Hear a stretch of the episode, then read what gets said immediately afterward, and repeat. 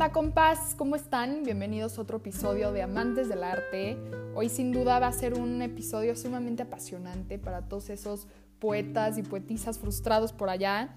Hoy vamos a hablar de la poesía latinoamericana, en especial vamos a hablar acerca de Mario Benedetti, que fue un poeta, novelista, dramaturgo, cuentista, uff, mil cosas, era un hombre polifacético impresionante que fue, que fue uno de los grandes exponentes de la literatura uruguaya y de la literatura latinoamericana de la segunda mitad del siglo XX.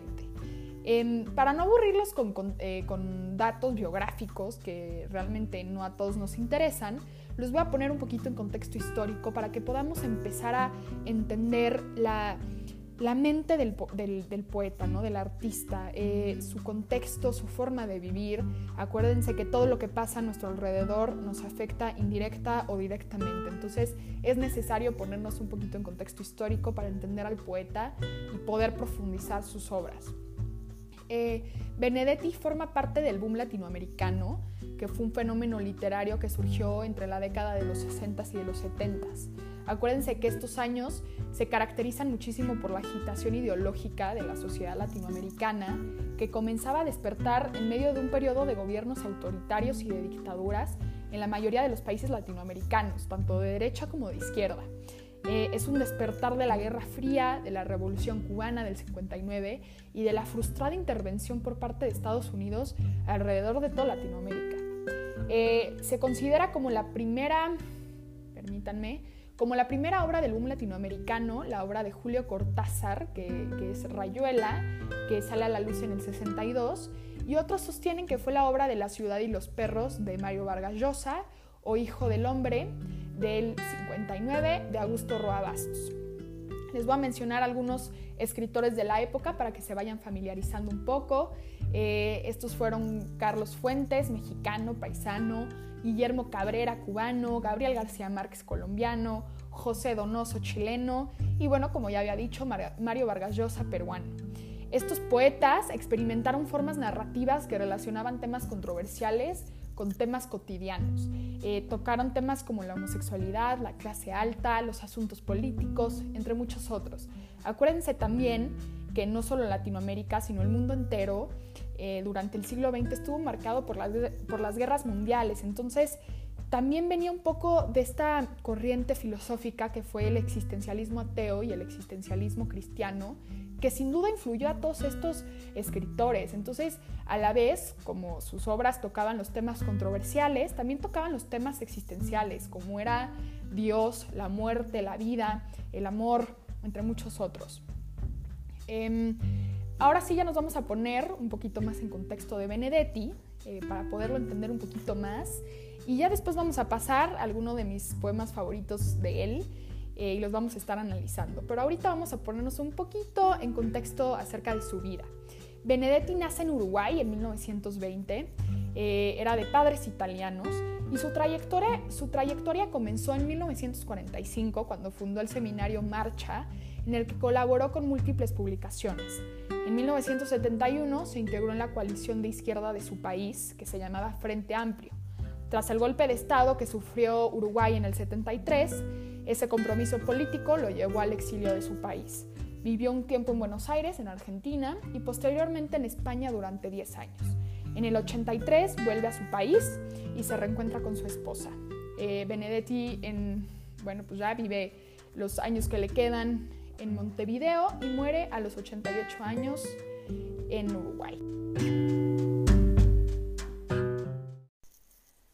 Benedetti también formó parte de la generación del 45, que fue un grupo de escritores, aunque también hubo músicos y pintores, que desarrollaron su actividad en Uruguay durante los años 40 y 60. Y bueno, ya que indagamos un poquito más en su vida privada, en sus datos biográficos, creo que ahora sí ya podemos profundizar sus poemas. Em, no los quiero aturdir mucho con, con, mucha lectura porque sé que como es solo audio los puedo llegar un poquito a aturdir, pero sí les quiero leer este poema que para mí es uno de los más profundos y que retratan perfecto la personalidad de Benedetti.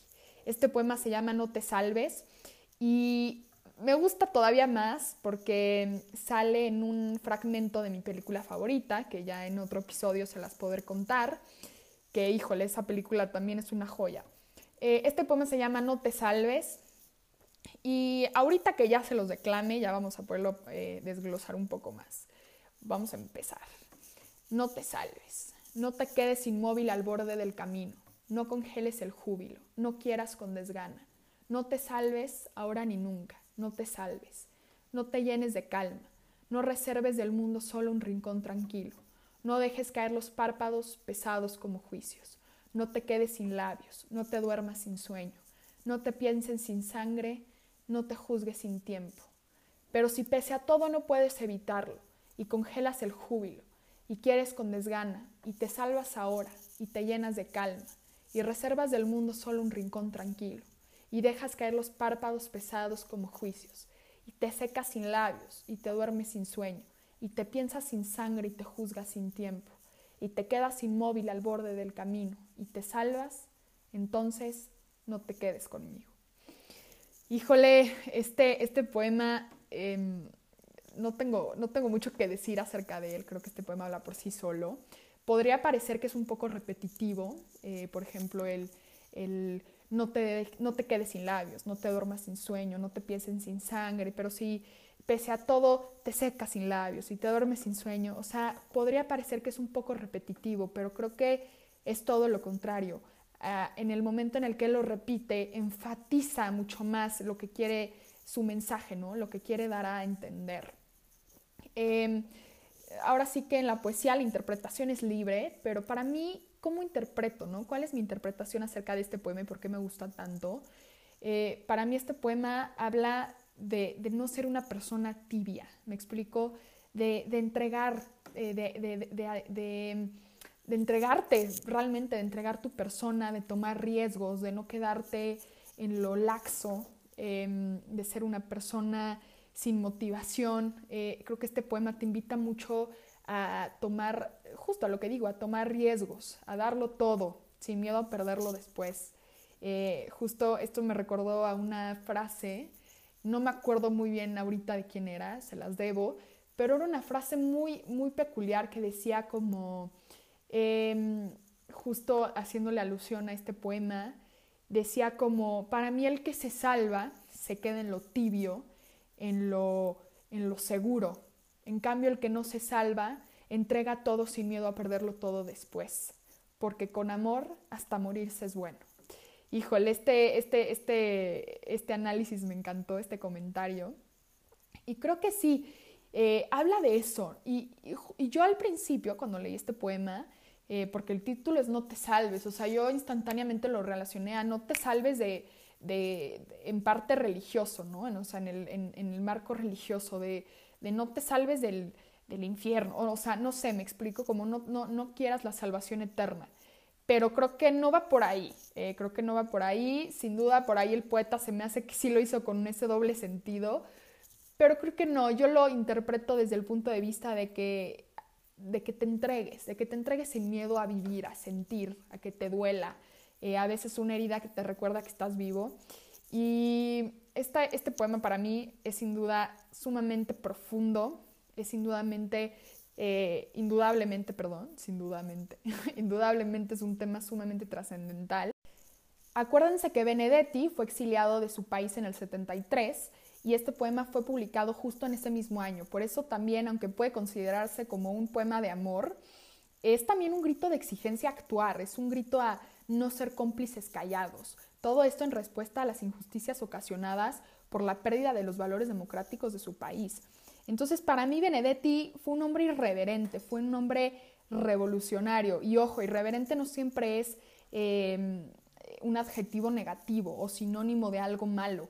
Para mí todo lo contrario, para mí Benedetti fue un rebelde con causa, fue, fue alguien que dijo lo que sentía y me encanta porque mucha gente piensa que demasiada honestidad puede caer en el cinismo.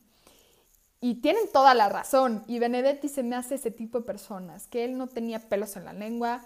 Benedetti fue un poeta eh, redondo, un poeta entero, que, sin duda hablaba justo de lo que les digo. Era un poeta sumamente existencialista, hablaba del amor, de la vida, de las mujeres, eh, tomaba a la, figura femenina, a la mujer, como su musa. Y bueno, ya para concluir y finalizar con broche de oro, la verdad es que no me voy a meter en temas ni de estrofas, ni de métrica, ni de composición, porque sé que los puedo llegar a aburrir un poco. Eh, pero sí cabe recalcar que es un, es un poema de, de, rima libre y de versos heptasílabos. Pero bueno, no nos vamos a meter a profundizar en eso.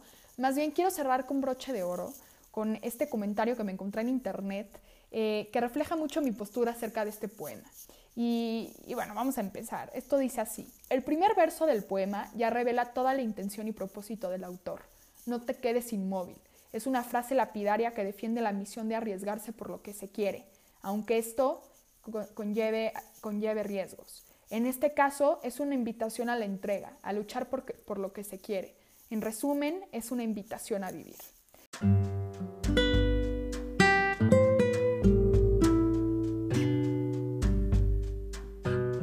Y bueno, compas, eh, con esto me despido. Espero que les haya gustado mucho este episodio. Como pudieron ver, no pudo estar mi novio acompañándonos. Eh, ya en el próximo episodio espero que nos pueda acompañar. Eh, nada, eh, acuérdense que estamos abiertos a las críticas, a los comentarios, a la retroalimentación, a lo que se les antoje. Con esto cierro, nos vemos en el próximo capítulo. Y nada, díganme si les parece esta dinámica, si quieren que profundice un poquito más los poemas, si quieren que me vaya un poquito más a la parte de la, de la métrica. Ustedes déjenme todo. Eh, ya saben que aquí estamos todos para aprender y retroalimentarnos. Les mando un beso y nos vemos en el próximo episodio. Bye.